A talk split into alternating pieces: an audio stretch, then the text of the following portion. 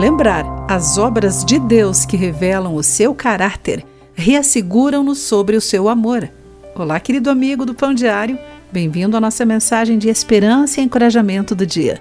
Hoje lerei o texto de Shostel Dixon com o título Um Bom Pai.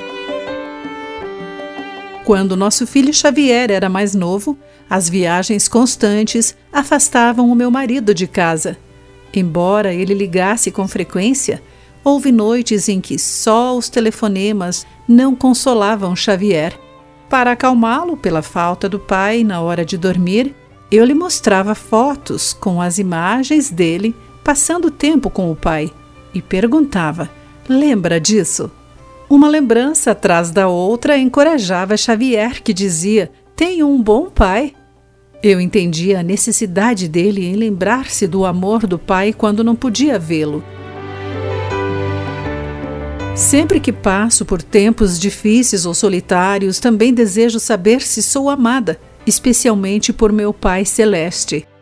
Davi proclamou seu profundo anseio por Deus quando estava no deserto escondido de inimigos ao meditar sobre as experiências pessoais com o poder ilimitado de Deus e o seu envolvente amor, louvava o Senhor.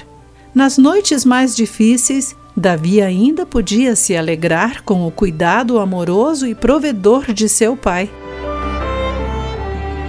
Em nossos momentos difíceis, quando sentimos como se Deus não estivesse conosco, precisamos de lembretes de quem Ele é e de como tem demonstrado o seu amor ao refletir sobre as experiências pessoais com Ele, assim como sobre os seus atos, narrados nas Escrituras, podemos confirmar as incontáveis formas de o nosso bom Abba Pai nos amar. Querido amigo, pense sobre isso. Aqui foi Clarice Fogaça com a mensagem do dia.